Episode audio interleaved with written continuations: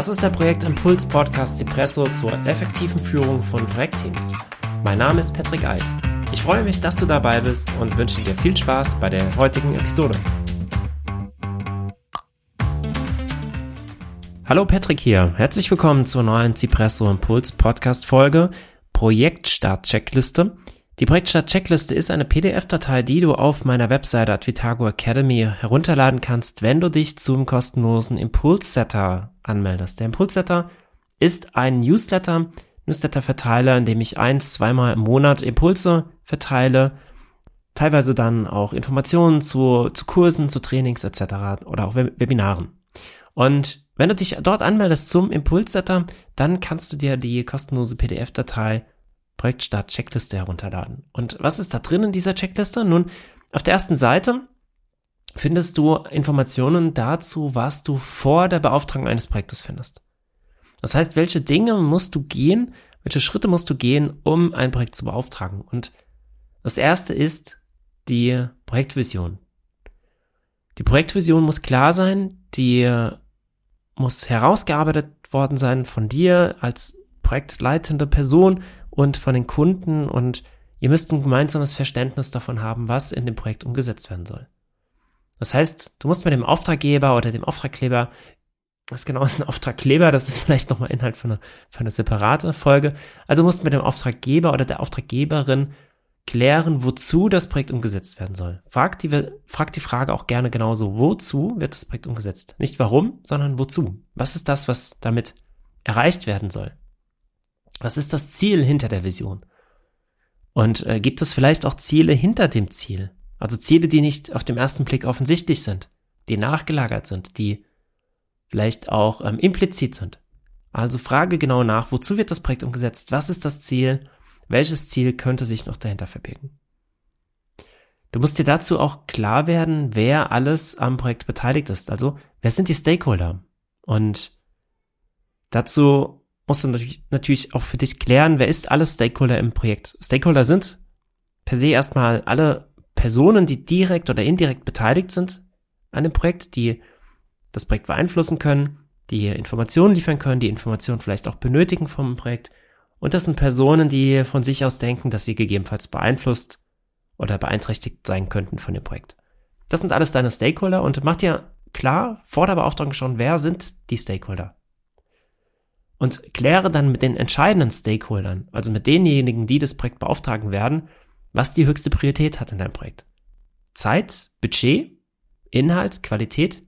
Wo sollte der Fokus bei dem Projekt liegen? Und wenn du diese Information hast, also du hast die Vision, du hast das große Ziel und auch kleinere versteckte Ziele vielleicht, und du hast Stakeholder, und du weißt sogar, wo die höchste Priorität liegt, dann bist du soweit, dass du dir jetzt die offizielle Projektbeauftragung holen kannst. Und dies kann auch schrittweise erfolgen, dass du zum Beispiel erstmal ein Teilprojekt beauftragt, beauftragt bekommst, dass du erstmal eine, zum Beispiel eine Kostenevaluierung dann beauftragst oder beauftragst, beauftragt bekommst. Also Projektbeauftragung muss nicht unbedingt bedeuten, dass jetzt das komplette Projekt beauftragt wird, dass du alles schon im Vorfeld geplant hast, sondern dass du dir erste grundlegende Ideen gemacht hast. Das wird beauftragt, um das dann weiter herauszuarbeiten. Und was machst du nach der Beauftragung? Nun, da gehst du hin und, oder da solltest du hingehen und die Vision nochmal schärfen. Was steckt da konkret dahinter? Was sind die Key Features, die durch das Projekt entstehen sollen? Dazu kannst du Anforderungsworkshops mit den Stakeholdern durchführen, um eben genau diese Key Features dann zu evaluieren und zu beschreiben. Und das wäre jetzt auch so ein erster, erster Projektauftrag, eben diese Key Features herauszuarbeiten und die Anforderungsworkshops durchzuführen. Also die Vision nochmal schärfen, greifbar zu machen, zu visualisieren. Vielleicht erstellst du auch erste Prototypen oder Mockups und schaffst etwas in diesem ersten Projektbeauftragungsschritt, um das Ganze greifbarer zu machen.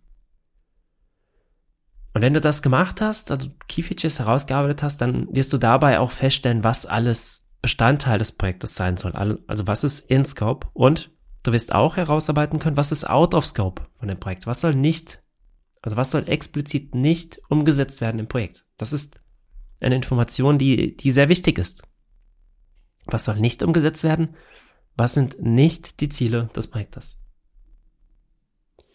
Und dann solltest du nach der Beauftragung auch so schnell wie möglich klären, für wen, also für welche User wird dieses Projekt denn überhaupt umgesetzt? Wer wird später Anwender, Anwenderin von diesem Projekt sein? Je nachdem, in welchem Umfeld du bist, nehmen wir an, du wurdest beauftragt, um ein, für ein Projekt, um ein Auto zu bauen, dann musst du genau wissen, für wen machst du jetzt dieses Auto? Ist es für alle Personen, die einen Führerschein besitzen? Oder konzentrierst du dich auf eine bestimmte Zielgruppe, zum Beispiel Autofahrer, ähm, Fahrerinnen, die jetzt gerade sehr neu den Führerschein haben? Dann muss es vielleicht sehr ähm, robust sein, das Auto. Oder sind es vielleicht Autofahrerinnen, die sehr umweltbewusst sein, sind? Da brauchst du vielleicht Solarpanel auf dem Dach, damit es ähm, von sich aus angetrieben werden kann, das Auto. Du musst auch wissen, wie weit soll dieses Auto fahren können? Wie hoch ist die Reichweite? Wenn du das Auto äh, erstellst für eine Zielgruppe, die eben nicht weit reist, dann musst du dir darüber, über die Reichweite nicht, nicht so große Gedanken machen. Aber wenn es jetzt, mm, ja, Pendler sind, die vielleicht am Tag 300 Kilometer, 300, 400 Kilometer oder so fahren, dann sollte das auch möglich sein, ohne dann zweimal tanken zu müssen, zum Beispiel. Also bestimme für wen, für welche User das Projekt ist, setze die Ziele, setze nicht Ziele des Projektes, definiere, was in Scope und out of Scope ist und arbeite mit den Stakeholdern in Anforderungsworkshops die Key Features zusammen her heraus. Zusammen heraus. genau, das sind die Bestandteile der, der Schritte, wenn das Projekt beauftragt worden ist.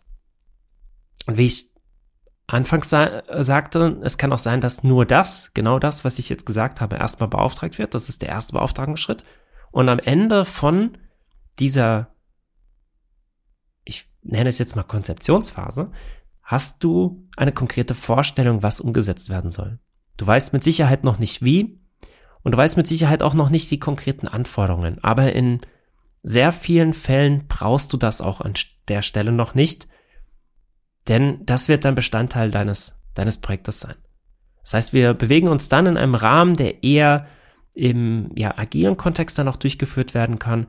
Das heißt, die Anforderungen, du hast äh, grobe Anforderungen, aber was jetzt konkret dahinter steckt, das ist dann Bestandteil des Projektes, genau das herauszufinden, herauszuarbeiten und umzusetzen. Aber auch im agilen Kontext solltest du diese Vorphase machen, bevor du in die Umsetzung gehst, dass du dir erstmal grob Gedanken machst, in welche Richtung du gehen möchtest und was am Ende, wenn du diese Richtung gehst, diesen Weg gehst, was am Ende des Weges, was da auf dich warten soll, was das Ziel genau sein soll. Und nehmen wir nochmal das Beispiel von eben, das Auto. Wir haben also am Anfang definiert, wir wollen ein Auto bauen. Wir haben definiert, wer die Zielgruppe ist. Wir haben die Key Features herausgearbeitet. Zum Beispiel vier Räder, ähm, zwei Sitze, Dach, und wir haben geklärt, was in Scope, out of Scope, out of, out of Scope ist. Out of Scope ist vielleicht Anhängerkupplung und Anhänger dazu bauen. Brauchen wir nicht. Für unser Projekt jetzt hier. Wir haben Ziele gesetzt, nicht Ziele. Nicht Ziel ist zum Beispiel, dass das Auto auch schwimmen kann. Brauchen wir nicht. Können wir ignorieren. Und jetzt sind wir so weit, dass wir mit dem mit dem Projekt, mit der Umsetzung starten können. Das ist der dritte Teil der Projektstart-Checkliste. Also wir haben den ersten Teil vor der Beauftragung, dann nach der Beauftragung und dann Projektstart.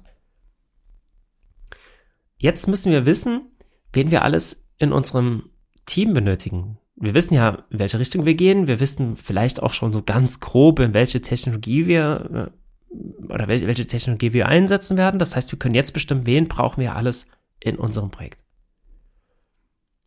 Zudem können wir uns jetzt Gedanken machen über das Vorgehensmodell.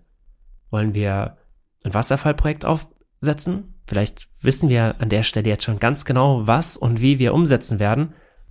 Dann hält uns nichts davon ab, einen, einen Wasserfallplan zum Beispiel aufzustellen.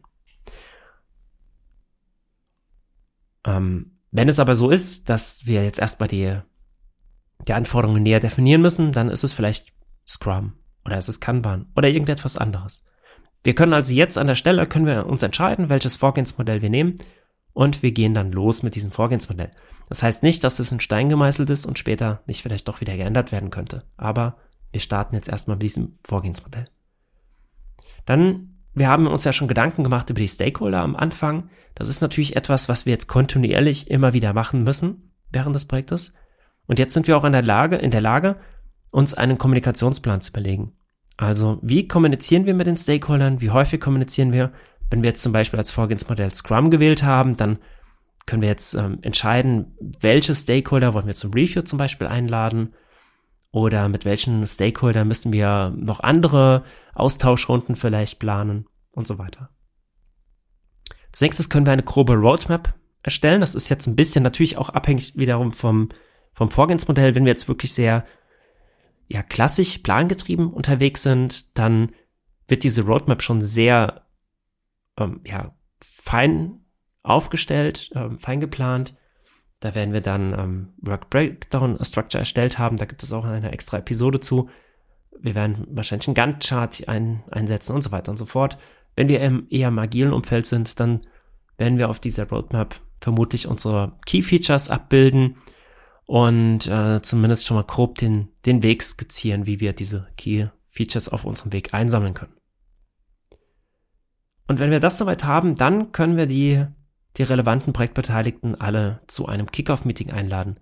Und diesem Kickoff-Meeting machen wir oder stellen wir im Prinzip genau das vor, was wir vorher erarbeitet haben. Also Ziele des Projektes, die Roadmap, wer ist alles im Projekt drin, wer hat welche Verantwortlichkeiten und so weiter. Genau, das sind die drei Schritte des Projektstartes, um einen Projektstart möglichst möglichst effektiv und strukturiert durchzuführen. Es gibt natürlich jetzt noch, ja, noch weitere Elemente. Gerade jetzt, was die Struktur angeht, gibt es noch ähm, Elemente, wie man das jetzt so konkret aufbauen kann, auch was jetzt konkret Bestandteil von den Kickoff-Meetings und so weiter sein kann. Teilweise findest du diese Informationen auch bereits in anderen Episoden im Zypress Puls Podcast. Wenn du Fragen dazu hast, dann kannst du dich sehr gerne bei mir auch nochmal melden und schreib mich einfach dazu über LinkedIn an. Ansonsten würde ich mich sehr freuen, wenn du dir die Projektstart-Checkliste herunterlädst. Da findest du alles, was ich dir jetzt gerade erzählt habe, auch nochmal zum Nachlesen. Wenn du Interesse an noch mehr Informationen dazu haben möchtest, dann habe ich ein Angebot für dich und zwar die Checkliste Projektstart Plus. Die beinhaltet nicht nur die PDF-Datei mit der Checkliste, sondern auch noch ein Videotraining. Dort findest du insgesamt über 90 Minuten Videotraining zum, zu einem effektiven Projektstart. Und äh, du bekommst dort auch noch weiterführende Arbeitsmaterialien. Also wenn du Interesse hast an der Checklist Projektstart Plus, dann lade ich dich ein, komm in das Online-Training und äh, die Informationen dazu zu dem Training findest du auf der Seite der Advitago Academy oder natürlich hier in den Show Notes verlinkt. Für heute war's das, war das alles mit der Projektstart-Checkliste.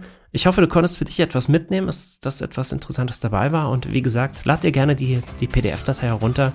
Da kannst du dann alles auch nochmal nachlesen. Vielen Dank, dass du dabei warst und bis zur nächsten Episode. Dein Patrick.